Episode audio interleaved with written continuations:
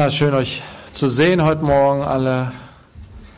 Ähm, ja, wir sind froh und dankbar, dass wir uns in Freiheit versammeln können ähm, und wollen beten, dass es auch weiterhin so bleibt und vielleicht auch noch mehr möglich wird hier, dass wir vielleicht tatsächlich irgendwann auch, ja, betet doch, echt betet doch einfach dafür. Ich weiß es nicht. Gott kann das doch schenken, dass wir alle wieder hier zusammensitzen.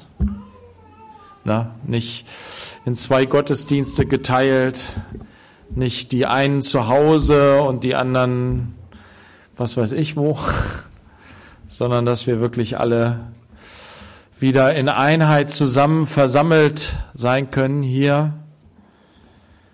Und ähm, wenn ihr gerade beim Beten seid, ähm, dann betet doch mit, mit allen Christen zu allen Zeiten, Herr, komme bald. Dann sind nicht nur wir versammelt, sondern alle zusammen. Ja, äh, wie äh, Jorek gebetet hat, ähm, betet wirklich auch für Lee, äh, unsere Schwester hier, die ähm, ihren Mann verloren hat, ähm, in die Hände Gottes geben musste. Ich habe jetzt nur gehört, dass er gestorben ist am Donnerstag, der Günther. Ähm, und äh, einige von euch kennen ihn auch. Er ist ja ab und zu auch zu den Freizeiten mitgekommen. Ähm, ja, und betet auch vor allen Dingen für den Sohn Sebastian, der ja weit weg von Jesus ist und ja, dass ihn alles, das Ganze zu Jesus zieht. Und ja, dass Lee einfach gestärkt und ermutigt und getröstet ist in dieser Zeit. Genau. So, wir gehen ins Wort Gottes hinein, in die Sprüche, Kapitel, wir sind in Kapitel 25. Ähm, als Erinnerung, wir lesen die Sprüche, sie sind Worte eines Vaters an seinen Sohn. Ähm, in unseren Tagen ist es so, dass Erziehung oft darin besteht, lass das Kind doch machen. Ne? Das Kind muss seinen eigenen Weg finden. Und dann passiert genau das, was ähm, Jesaja beschreibt. Wir sind wie die Schafe irre gegangen, jeder auf seinem eigenen Weg. Und früher ist es so gewesen in früheren Zeiten, dass Kinder sehr stark in vorgefasste Formen hineingepresst wurden. Das hat die Menschen trotzdem nicht daran gehindert, jeder auf seinem eigenen Weg in die Irre zu gehen. Und heute sagen wir ja, das Heil liegt daran, jeder schon von Anfang an seinen eigenen Weg zu gehen. Und so geht jeder seinen eigenen Weg in die Irre. Und der Glaube daran, dass die Menschen, die Menschenkinder, wenn sie ja doch so viel Freiheit wie möglich haben und ihnen ja aller Freiraum zur Entfaltung gegeben wird, dass sie dann ein gutes Leben haben, ist leider Gottes ein Irrweg. Weil wir Menschen so geschaffen sind, dass wir uns orientieren, dass wir aufschauen. Die Kinder schauen auf. Zu wem schauen sie auf? Zuerst zu ihren Eltern. Zu denen, die sie geliebt haben, für die, die für sie gesorgt haben, die sie gepampert haben, die sie gefüttert haben. Ob sie es nur gut gemacht haben oder schlecht gemacht haben. Zumindest haben sie irgendwie dazu geholfen, dass sie überlebt haben. So schauen wir, wir Menschenkinder, die Kinder schauen auf zu den Vorbildern, zu denen, die schon groß geworden sind. Und klar gibt es die Rebellion. Schon von Anfang an steckt sie in uns. Nein, ich will meinen eigenen Weg gehen. Aber da ist auch ein tiefer Drang in den Kindern, eine tiefe Sehnsucht nach Orientierung, nach Wegweisung. Und wenn wir als Eltern uns zurückziehen und sagen, nein, wir lassen unsere Kinder frei, Sie sollen selbst alles entscheiden. Wisst ihr, was sie dann machen? Sie entscheiden nicht selber, sondern sie werden verführt von anderen Führern, die in dieser Welt sind. Und sind viel schneller dabei, dem, ähm, dem Fürsten dieser Welt zu folgen auf all seinen Irrwegen. Nein, wir haben als Eltern eine Verantwortung, unseren Kindern Orientierung zu geben, Wegweisung zu geben. Zuallererst durch unser Vorbild. Und dann aber auch in der Lehre, in der Unterweisung, im Grenzen setzen, im Wege aufzeigen. Das sind gute Wege. Komm, lass uns das zusammen machen. Ich will dir das zeigen. Ich will dir die guten Wege zeigen. Die segensreichen Wege. Und das ist das eigentlich, worum es in diesem Buch ja immer wieder geht. Wir, wir haben ja schon lange drin gelesen. Und es gibt hier immer wieder diese Worte, die Gott an uns richtet. Und das ist es. Gott ist unser Vater und wir sind seine Kinder. Und deswegen, er lässt uns nicht einfach laufen. Er ist eben ein guter Hirte, der seine Schafe auf die gute Weide führt. Wenn denn die Schafe sich führen lassen. Aber eigentlich, wenn wir Schafe sind, wenn wir Gottes, Jesus sagt, meine Schafe hören meine Stimme und sie folgen mir. Wenn du ein Schaf Gottes geworden bist, wenn er dich eingesammelt hat und zurückgeführt hat, zurückgebracht hat in seine Herde, dann ist es eigentlich ganz normal, dass du diesem Hirten, der sein Leben für dich gegeben hat, vertraust in seiner Wegweisung und in seiner Leitung. Und so wollen wir uns das Wort anschauen, wollen wir auf dieses Wort hören. Na, das wollen von unserem Vater im Himmel lernen, was Weisheit ist, was ein guter Lebensstil ist, was gute Dinge sind, die wir äh, tun können und schlechte Dinge, die wir vermeiden sollten, die unser Leben in die falsche Richtung führen, die unser Leben zerstören, die das Leben in dieser Welt so finster machen, wie es leider heute ist. Sprüche 25, Vers 14. Aufziehende Wolken mit Wind, doch kein Regen. So ist ein Mann, der mit trügerischem Geschenk prahlt. Ist was typisches für die Sprüche Vergleiche. Hier wird ein typischer Vergleich gemacht aus der Landwirtschaft. Die Menschen waren so abhängig von Regen, damit sie etwas zu essen hatten. Wenn nicht zu der richtigen Zeit Regen gekommen ist und nicht genug Regen gekommen ist, ja, dann gab es keine Ernte oder nur zu wenig zum, zum äh, was geerntet werden konnte. Und dann, ja, dann hast du den Hunger im Bauch. Das kennen wir nicht. Unsere Kühlschränke sind immer voll, unsere Läden sind immer voll. Aber das kommt ja nicht so, sondern auch heute noch sind wir abhängig, wir Menschen abhängig von der Landwirtschaft. Und die Landwirtschaft ist abhängig vom Wetter. Bis heute. Und wir haben in den letzten Jahren Trockenzeiten gehabt, oder? Im Sommer? Kein Regen. Kein Regen. Kein Regen. Und so langsam merkt man, boah, irgendwo knappst es an uns. Wir merken, boah, so selbstverständlich ist das ja gar nicht. Oha, da wird Alarm geschlagen. Wir müssen uns schon überlegen, ob wir wirklich unseren Pool mit Wasser voll machen, ne? Das ist ja schon sehr große Not, ne? Nee, aber diese letzten Sommer, die alle so trocken waren, ne, und wo der Wasser, Grundwasserspiegel immer weiter runtergesackt ist, das hat was mit meiner Frau gemacht. Sie hat angefangen für Wasser, für Regen zu beten. Jetzt haben wir den Salat. ja, natürlich, Gott sei Dank. Schön, dass es geregnet hat dieses Jahr, ne? Dass ein bisschen mehr Wasser. Ja, und was sagen die im Ahrtal, äh, wie heißt das da? Im, in der Eifel? Krass, ne? Aber nichtsdestotrotz, wir sind abhängig vom Regen. Und Gott hat es so wunderbar geschaffen, oder? Den Wasserkreislauf. Es ist was Herrliches. Alle, alle staunen darüber. Ja, das ist der Planet, der wirklich, wo Leben existieren kann. Warum? Weil hier Wasser ist. Und das suchen sie doch überall, wenn sie dann ihre Sonden losschicken zum Mars und was weiß ich. Und dann sagen sie immer, ja, vielleicht hat es hier Leben gegeben, vielleicht gibt es hier Leben. Es sind hier Spuren von Wasser zu finden. Das ist immer das Entscheidende. Ne?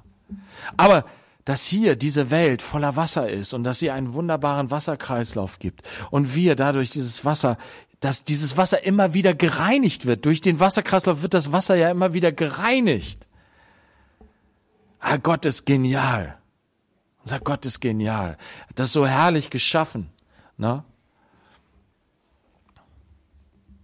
Und diese, diese Sehnsucht nach Regen, das trockene Land dürstet nach Wasser, nach Regen.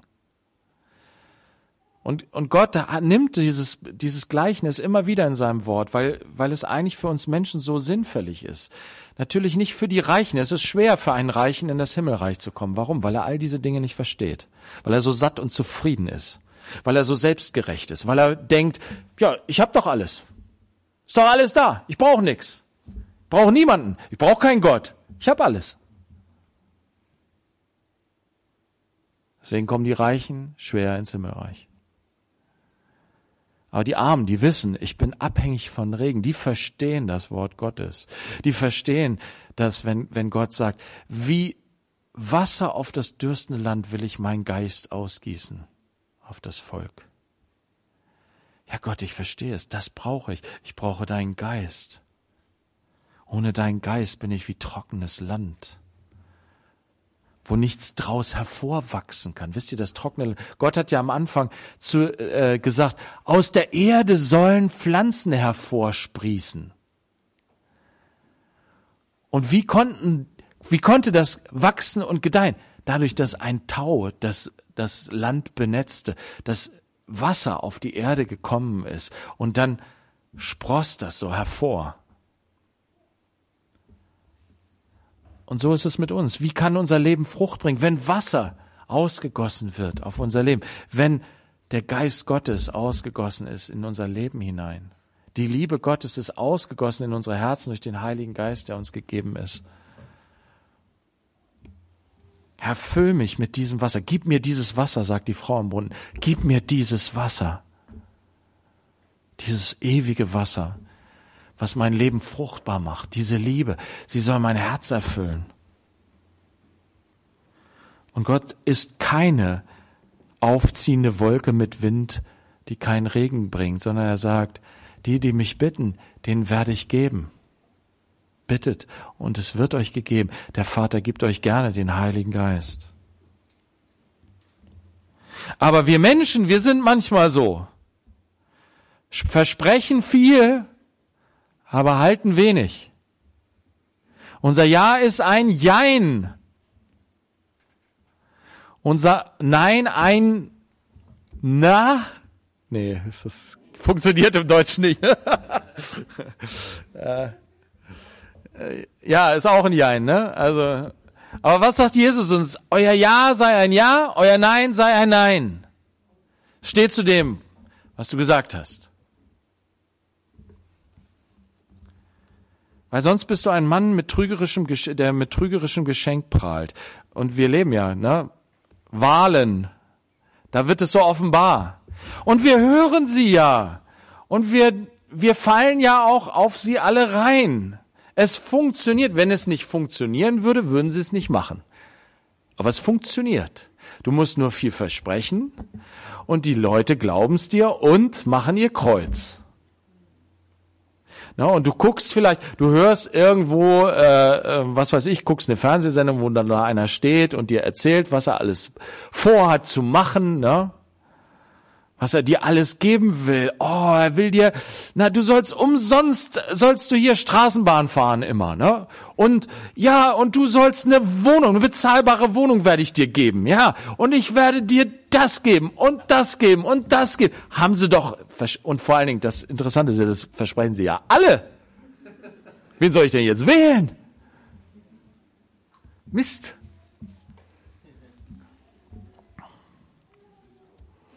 Aber wie viele sind aufziehende Wolken mit Wind, doch kein Regen?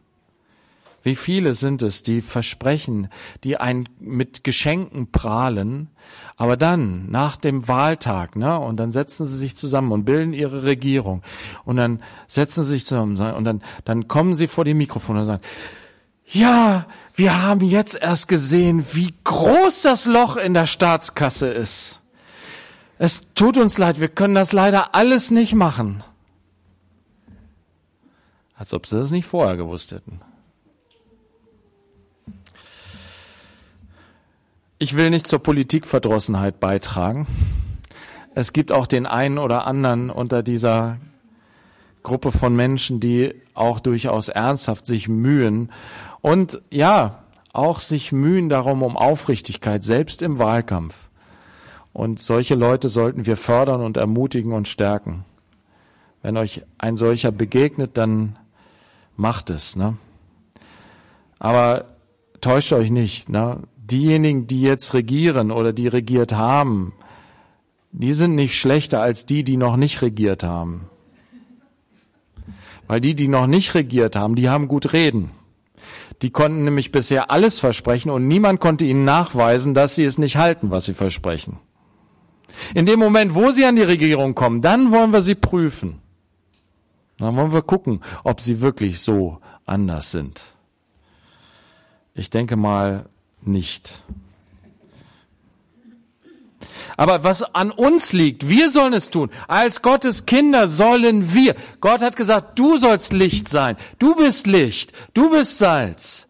Du sollst einen anderen Geschmack in diese Welt hineinbringen. Dein Ja soll ein Ja sein und dein Nein soll ein Nein sein. Also lass uns nicht mit Fingern zeigen auf irgendwen anders, sondern lass uns auf uns selbst schauen und sagen, Herr, ich brauche Veränderung. Ich bin ja genauso so inkonsequent.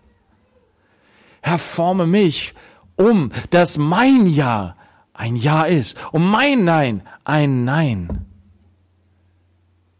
Herr, hilf du mir, einen treuen Charakter, einen vertrauenswürdigen Charakter zu entwickeln. Wir gehen weiter in Sprüche 25, Vers 15. Durch langen Atem wird ein Richter überredet und eine sanfte Zunge zerbricht Knochen. Langer Atem. Du brauchst einen langen Atem, wenn du in einem Rechtsstreit bist. Aber was hier, die, die Ausrichtung, die hier in diesem Spruch drinsteckt, ist, hey, du brauchst dich nicht aufregen. Du brauchst nicht mit Gewalt arbeiten. Du musst nur geduldig sein und du kannst es auf eine sanftmütige Art und Weise machen. Wisst ihr, das ist auch so wichtig in der Erziehung, aber auch in vielen anderen Dingen. Wisst ihr, mit Gewalt erreichen wir so wenig. Aber mit Sanftmut, wenn sie gepaart ist, gepaart ist mit Beharrlichkeit, erreicht man viel. Ruhig bleiben, klar bleiben, und immer, immer wieder dranbleiben.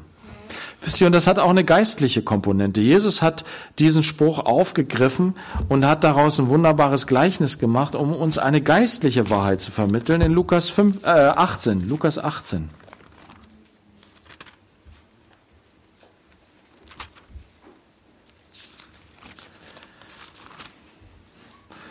Er ist wie ein Papa mit seinen Jüngern, ne? wie ein Papa mit seinen Kindern. Und er sieht, da gibt es ein bestimmtes Defizit im Charakter. Und ich möchte meinen Kindern aufzeigen, dass, ja, dass sie dort sich, dass sie dort etwas investieren müssen, sich verändern lassen müssen. In Lukas 18, Vers 1 sagt Jesus ihnen aber auch ein Gleichnis dafür, dass sie alle Zeit beten und nicht ermatten sollten. Ja, gerade wenn es um Geduld geht, brauchen wir Ermutigung, Anfeuerung. Das stärkt uns darin, aufzuharren, zu warten, geduldig zu sein. Und Jesus sagt hier, erzählt ihnen eine Geschichte, um sie zu ermutigen, um sie anzustacheln, um sie zu äh, anzufeuern und diese, diesen Charakterzug mehr zu entwickeln. Und zwar in Bezug auf das Gebet, in Bezug auf ihre Beziehung zu Gott. Und er sprach, es war ein Richter in einer Stadt, der Gott nicht fürchtete und vor keinem Menschen sich scheute. Es war aber eine Witwe in jener Stadt. Und sie kam zu ihm und sprach, schaffe mir Recht gegenüber meinen Widersachern. Und eine Zeit lang wollte er nicht. Warum wollte er nicht? Weil sie eine arme Witwe war und nichts hatte, um ihn zu schmieren. Also er hat gerne anderen Leuten Recht gesprochen, so wie sie das gerne wollten, wenn sie denn entsprechend bezahlt haben.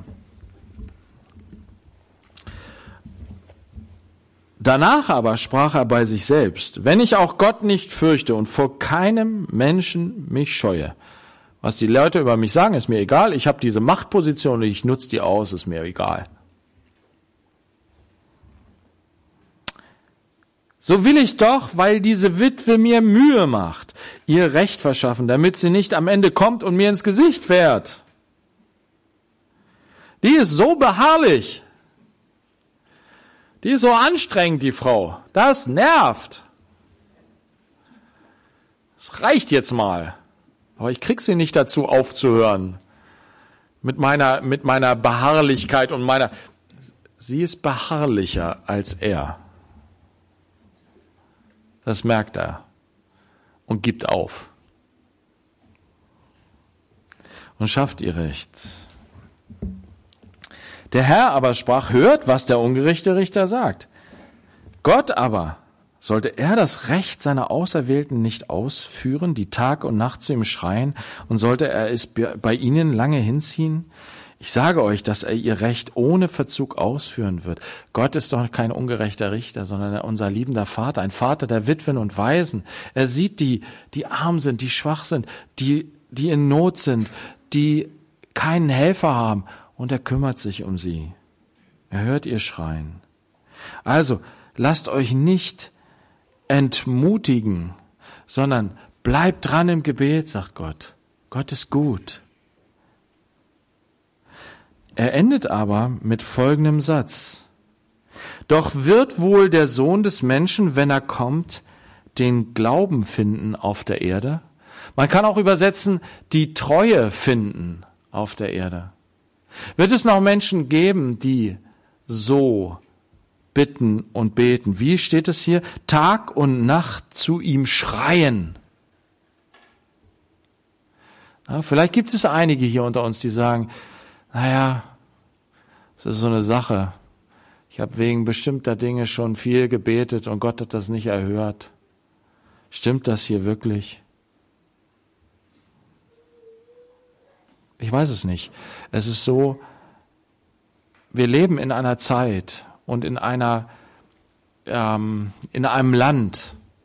Und ich spreche jetzt na, nur für einen bestimmten Teil, sage ich mal des Landes. Es gibt ja immer auch, na, unsere Gesellschaft, unser Deutschland ist ja sehr vielfältig gerade und sehr bunt auch gerade hier in der Großstadt. Aber na, so, wenn ich mal so allgemein spreche für unser Land, und ihr könnt mir zustimmen oder sagen, Jörg, du spinnst, aber prüf es doch mal. Unser Land ist ein Land ohne Glauben. Unser Land ist eher ein Land voller Angst. Nicht glauben, nicht vertrauen und schon gar nicht Gott vertrauen. Wisst ihr, unsere Kanzlerin hat ja versucht, uns Glauben zu bringen, uns zu ermutigen. Wir schaffen das. No? Und das ist schön, ermutigt zu werden, angefeuert. Lass uns doch glauben. Wir sind eine so glaubenslose Gesellschaft, so ängstlich und verzagt.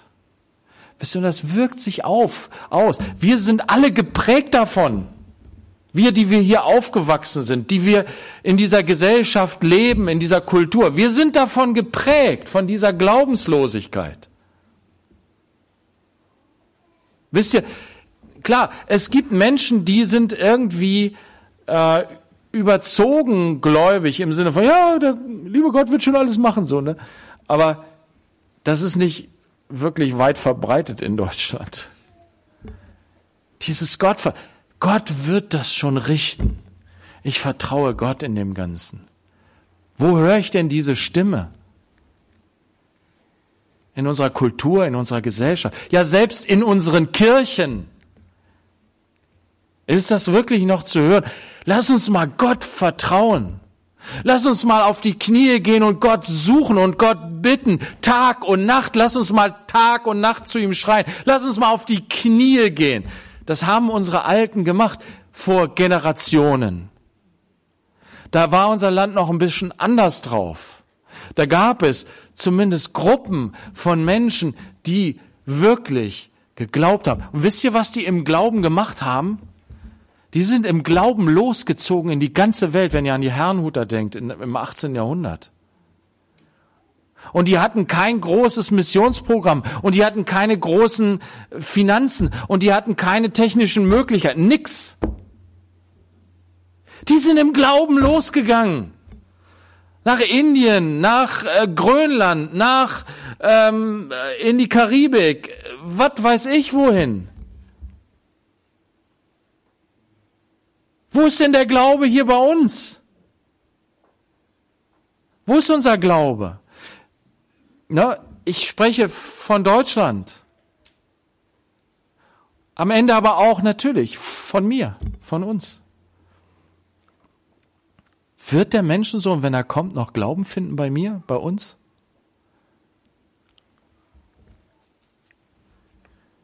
Bleib treu, bleib dran. Gib nicht auf. Und wenn du nicht schon ein intensiver Beter bist, dann werde es.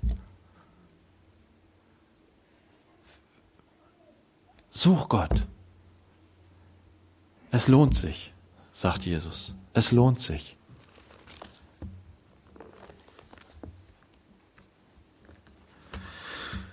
Gut, wir gehen zurück hier. Sprüche 25.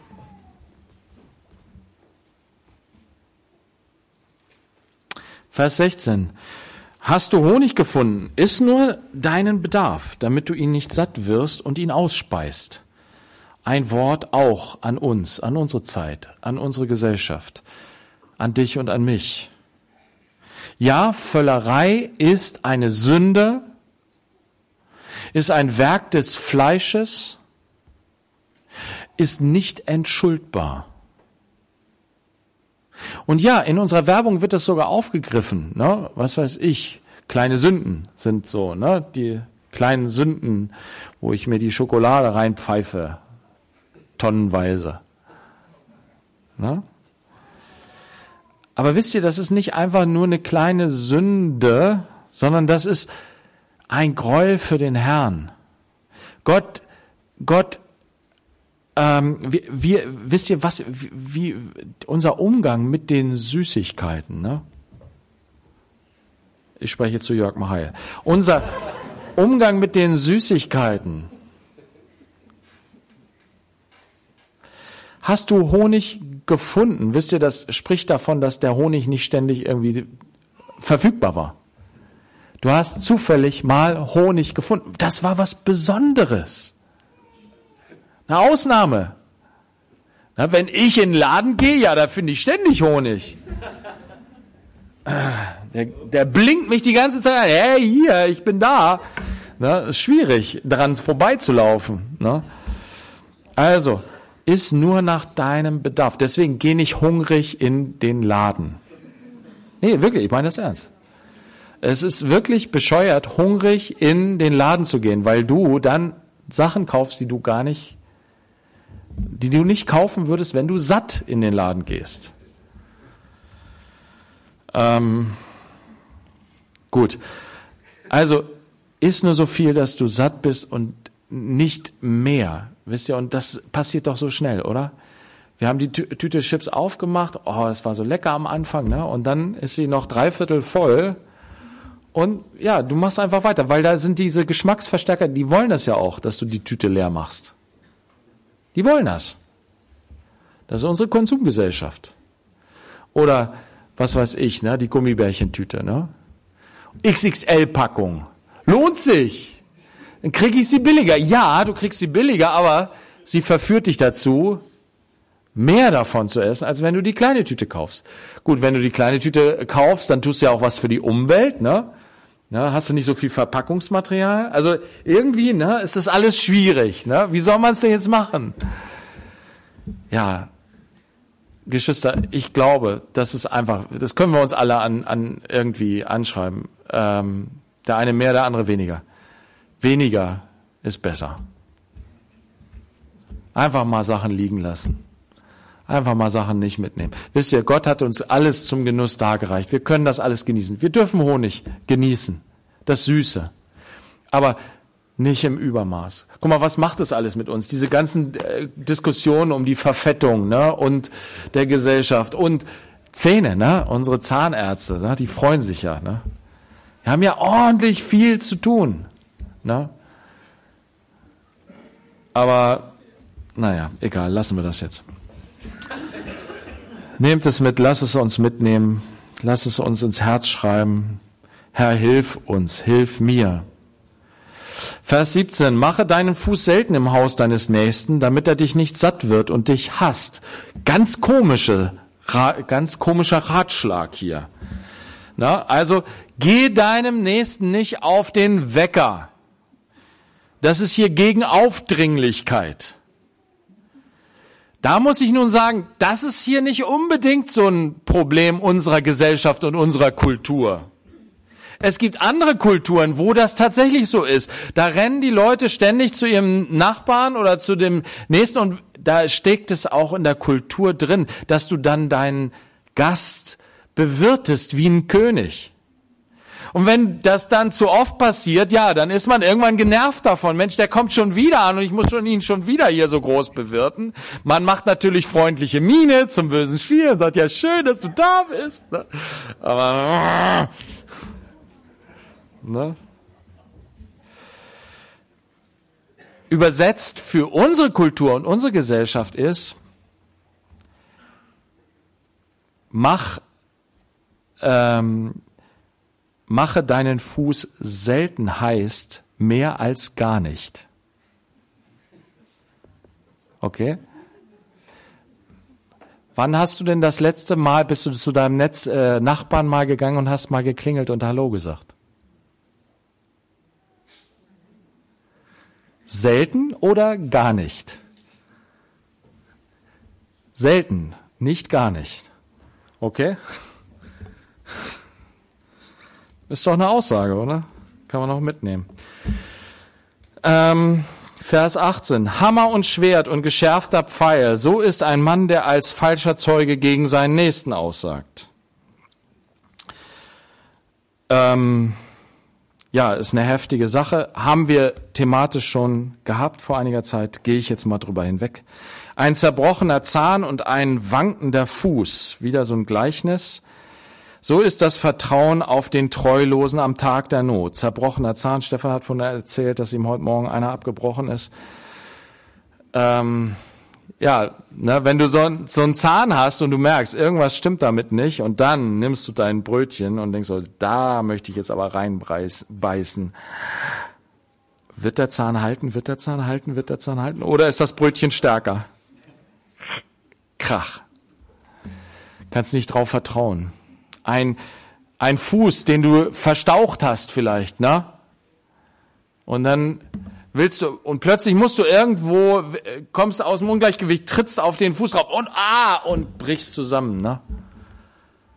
Der Schmerz lässt den Fuß wanken.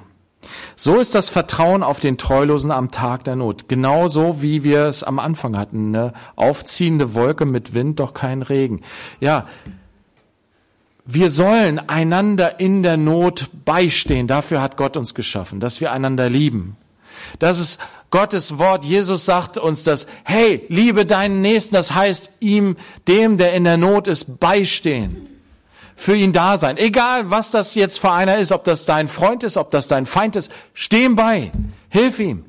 Sei ein Helfer in der Not. Dazu habe ich dich geschaffen. Aber den, auf den du dich verlässt in Zeiten der Not, er ist aber nicht da, weil er irgendwie was anderes zu tun hat, irgendwie sein, seinem Hobby nachgehen muss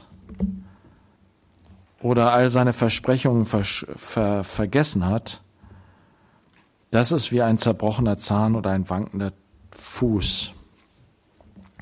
Vers 20. Einer, der das Oberkleid ablegt am Tag der Kälte oder Essig auf Natron, also zwei Dinge, die nicht zusammenpassen. So ist es, wenn einer einem traurigen, einem traurigen Herzen Lieder singt. Wisst ihr, es ist richtig, dass wir ähm, Loblieder singen, Loblieder Gottes. Ich habe das als junger Christ gelernt, diesen Spruch, Danken schützt vor Wanken, Loben zieht nach oben.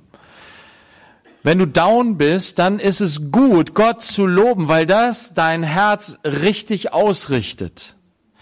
Du erinnerst dich dann wieder, das hat David auch so gemacht. Lobe den Herrn, meine Seele, und vergiss nicht, was er dir Gutes getan hat. Ich rufe mir das in Erinnerung. Was hat Gott mir denn Gutes getan? Und das verändert mein Gefühlsleben, wenn ich das mache.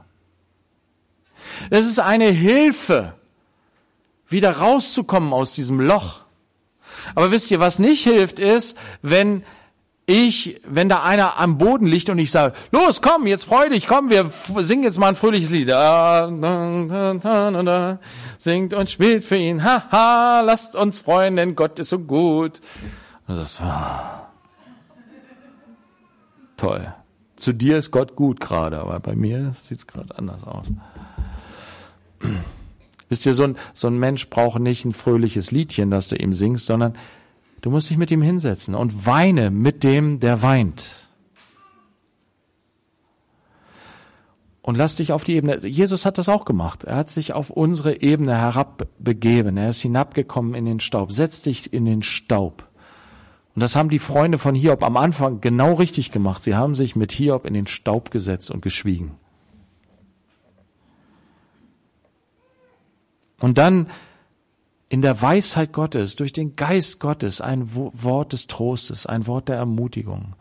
Ja, vielleicht auch ein Wort der Ermahnung, wie auch immer Gott es führt, aber bitte im Heiligen Geist und in der Liebe und in Sanftmut einem traurigen Herzen beizustehen und ihm heraufhelfen aus diesem Loch, ihm dabei zu unterstützen, in dieses Gotteslob hineinzukommen die aus diese nicht in diese Spirale hineinzukommen oder aus dieser Spirale herauszukommen, wo du nur noch um dich selbst kreist, um dein eigenes Elend, um deine eigene Not, um deine Traurigkeit, um wie schlimm alles ist. Immer tiefer, immer tiefer. Ah, es ist alles so furchtbar, es ist alles so schlimm. Nein, lobe den Herrn, meine Seele. Und dann jemandem beizustehen darin und zu sagen, hey, komm, wir wollen zusammen. Ich bete für dich. Kann ich für dich beten? Kann ich dir irgendwie auch praktisch helfen? Kann ich dir beistehen in deiner Not? Und dann ein gutes Wort zu haben. Gott hat dich nicht vergessen. Ich verstehe auch nicht, was das jetzt gerade soll. Aber ich glaube, dass Gott am Ende das gut macht. Mit Glauben, mit Hoffnung, mit Liebe einem Menschen beistehen, der in Traurigkeit versunken ist. Aber ein fröhliches Liedchen wird's nicht machen. Dem auf die Schulter klopfen und sagen, wird schon alles! Haha! nee. Nee. Nein. Da muss man sich schon mehr Mühe machen. Gut. Ähm, 21. Wenn dein Hasser Hunger hat, gib ihm Brot zu essen. Und wenn er Durst hat, gib ihm Wasser zu trinken. Denn glühende Kohlen häufst du auf sein Haupt und der Herr wird es dir vergelten. Berühmter Spruch, der ja auch im Neuen Testament ähm, zitiert wird, im Römerbrief Kapitel 12, Vers 20. Wisst ihr, und Gott ist es total zentral. Jesus hat gleich am Anfang in der Bergpredigt viel darüber geredet, über die Feindesliebe. Und es geht hier um Menschen, mit denen du zu tun hast. Na, du würdest ja, wenn du jetzt überlegst, denkst so, ja, gibt es irgendwer, der mein Feind ist? Vielleicht fällt dir jemand ein. Manche unter uns denken vielleicht sofort an jemanden. Aber andere würden sagen, ach nö, ich habe doch keine Feinde. Ne? Aber es gibt sie. Diese Leute in der Klasse oder in der Firma, die es auf dich abgesehen haben, die auf dir rumhacken, die vielleicht schlecht hinterm Rücken über dich reden, die dich vielleicht mobben. Die gibt's doch, oder? Leider viel zu viel. Oder diese Leute, diese Nachbarn, ne, die, die ständig rumnerven und rummeckern, weil da so ein kleiner Ast über die Grundstücksgrenze drüber geht. So viele Gerichtsverfahren in Deutschland, die sich damit befassen. Oder? Die Gerichte sind überlastet. Wegen diesen Kinkerlitzchen. Und wenn du dann das Opfer eines solchen Menschen bist, Vielleicht bist du das mal geworden. Oder bei irgendwelchen Unfällen, ne, wo glasklar ist, der andere ist schuld. Aber der legt das so hin und versucht alles, um irgendwie da rauszukommen und, und äh, fährt so dieses ganze Rechtsding äh, auf und macht dir das Leben schwer. Und du machst dir Sorgen und du bist belastet wegen diesem Typen, der, der einfach, äh, ja, der dein Feind ist, dein Hasser, der ist gegen, der ist böse mit dir meint der es nur gut mit sich selber meint. Gibt's diese Leute? Wie sollen wir mit diesen Leuten umgehen? Ja, ich habe da so einen Typen, so einen Nachbarn, der ist so nervig, ey. Oh, ey, ich könnte ihm wirklich eins in die Fresse hauen. Ja, so? Segne die dich verfluchen, sagt Jesus. Bete für die, die es böse mit dir meinen. Und wenn sie in Not sind, dann mach nicht so, haha, jetzt wisst ihr aber, ne? Nein, hilf ihnen, sei gut zu ihnen, segne sie, hilf ihnen raus aus der Betrouille, gib ihnen das, was sie brauchen. Wisst ihr, und nicht, und das ist ganz wichtig, äh, das richtig zu verstehen, wenn wir in Römer 12, Vers 20 lesen, dann steht da, ähm, dass wird das zitiert in Vers 20 und in Vers 21 steht dann, lass dich nicht vom Bösen überwinden, sondern überwinde das Böse mit dem Guten. Krasser Vers. Wisst ihr, das ist unser Kampf. Unser Kampf ist nicht gegen Fleisch und Blut. Wir kämpfen nicht einen fleischlichen Kampf, indem wir andere fertig machen. Und dieser Spruch aus äh, Sprüchen, ne, feurige Kohlen sammeln, was bedeutet das eigentlich? Ist nicht so ganz klar, was das eigentlich bedeutet. Gibt so unterschiedliche Auslegungen zu. Aber der Zusammenhang hier bei Römer macht uns deutlich, dass es auf keinen Fall Folgendes bedeutet. Dadurch, dass du dem anderen Gutes tust, ärgerst du ihn. Machst ihm das Leben schwer. Nein, du segnest ihn. Es ist Gutes, was du tust. Du tust ihm Gutes und überwindest das Böse damit. Auf keinen Fall. Wisst ihr, manche Leute, manche Christen denken so, die sagen, ja, dem zeige ich's mal richtig. Ich tue ihm mal richtig was Gutes und dann wird er sich so richtig ärgern. Das ist nicht die richtige Motivation. Ich möchte nicht, dass mein Feind sich ärgert, sondern dass mein Feind in seiner boshaften, sündhaftigen Haltung dass er frei davon wird. Dass er nicht mehr ein Geknechteter der Sünde ist, so wie ich. Und jetzt wird's interessant. Warum ist Jesus, warum ist Gottes so wichtig, dieses Thema? Weil es um mich geht. Denn ich bin gefangen gewesen in der Sünde. Ich bin ein Sünder gewesen, der andere belastet hat, der diese Welt verfinstert hat, mit dazu beigetragen hat, dass diese Welt so finster ist. Ich bin es gewesen. Und wisst ihr, Gott hat die Welt geliebt. Die ganze sündige Welt mit all diesen bösen Menschen, die alle gegen mich sind. Ich bin ja der einzig Gute. Die anderen sind alle böse, die gegen mich sind. Ich bin der Gute. Nein, ich bin Teil dieser bösen Welt. Und für diese böse Welt ist Gott gekommen. Er hat Gott, hat Gott seinen Sohn gegeben, weil er diese böse Welt mit all diesen bösen Menschen, all diese bösen Menschen liebt er. All diese Sünder, zu denen ich gehöre. Für all diese Sünder hat er seinen Sohn gegeben, um sie herauszuretten aus der Gefangenschaft der Sünde, um sie frei zu machen zur Liebe und zu guten Werken. Dass wir nicht mehr einander bedrängen, bedrücken, belasten, fertig machen, sondern dass wir erfüllt sind mit der Liebe Gottes und anderen Gutes tun. Dazu hat er uns erlöst und frei gemacht. Und dazu will er all diese Menschen auch frei machen. So sieht er deinen Feind, deinen Hasser. Er sieht diesen Menschen so an, wie er dich ansieht, voller Liebe und möchte, dass dieser Mensch gerettet wird. Und deswegen verhalte dich so wie Jesus. Er hat sich selbst hingegeben für dich, für uns. So sollen wir Salz und Licht in dieser Welt sein und Zeugen seiner Liebe sein für eine böse Welt, die verloren ist, soll Jesus hindurchstrahlen durch unser Leben, durch die Liebe, indem wir Gutes tun und Segen bringen und dadurch das Böse in dieser Welt überwinden. Das ist unser Kampf, den wir kämpfen. Zurück zu Sprüche. Ähm, und ja, es wird nicht immer erfolgreich sein, dieser Kampf.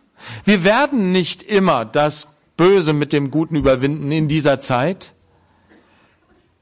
Aber in Sprüche steht, der Herr wird es dir vergelten. Selbst wenn du unbelohnt bleibst und all deine Bemühungen, das Gute in diese Welt hineinzutragen und einen Menschen, der Böses tut, dazu, davon abzubringen, böse drauf zu sein, durch, indem du Gutes ihm tust, wenn das nicht erfolgreich ist, aber Gott wird es dir vergelten. Deswegen gib nicht auf, resigniere nicht, wenn du scheiterst in dieser, in diesem Kampf. Das ist kein Scheitern.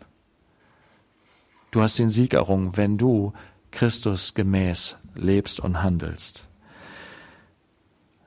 Vers 23. Nordwind gebiert Regen und eine heimliche Zunge verdrießliche Gesichter. Wieder ein ein Gleichnis wieder so eine logische Folge. Wenn du Nordwind hast, dann kommt eben der Regen. Und wenn du eine heimliche Zunge hast, dann kriegst du verdrießliche Gesichter. Du musst dich nicht wundern, wenn du schlecht hinter dem Rücken über jemand anders redest, dass der, wenn er das irgendwann mitkriegt, dich dann nicht so freundlich anguckt. Na? Also lass es. Lass uns im Licht wandeln, lass uns offen und ehrlich miteinander reden. Das, was ich über jemanden sage, mit jemand anders, das sollte ich ihm auch ins Gesicht sagen. Na, lass uns da nicht irgendwie Heimlichkeiten haben. Besser auf dem Dach in einer Ecke wohnen als eine zänkische Frau und ein gemeinsames Haus. Haben wir schon öfter drüber geredet, reden wir nicht mehr drüber heute. Kühles Wasser auf eine lechzende Kehle, so ist eine gute Nachricht aus einem fernen Land. Das ferne Land ist der Himmel. Und aus dem Himmel hat Gott uns eine gute Botschaft gesandt. Auf Griechisch heißt es Evangelium. Und es ist Wasser auf unsere dürstende Seele. Denn das Wort Kehle kann man auch mit Seele übersetzen. Es ist Wasser für unsere Seele, dieses frohe, diese frohe Botschaft. So sehr hat Gott die Welt geliebt, dass er seinen Sohn gab, damit alle, die an ihn glauben, nicht verloren gehen, sondern das ewige Leben haben. Lass uns diese Botschaft tief in unser Herz aufnehmen, so dass es unser Leben umgestaltet. Und lass uns diese Botschaft weitergeben, denn es sind noch viele dürstende Kehlen da draußen, viele dürstende Seelen, die diese Liebe nicht kennen die diese Liebe nicht erfahren haben, die immer noch gebunden und gefangen sind in der Sünde und die Gott frei machen will. Amen.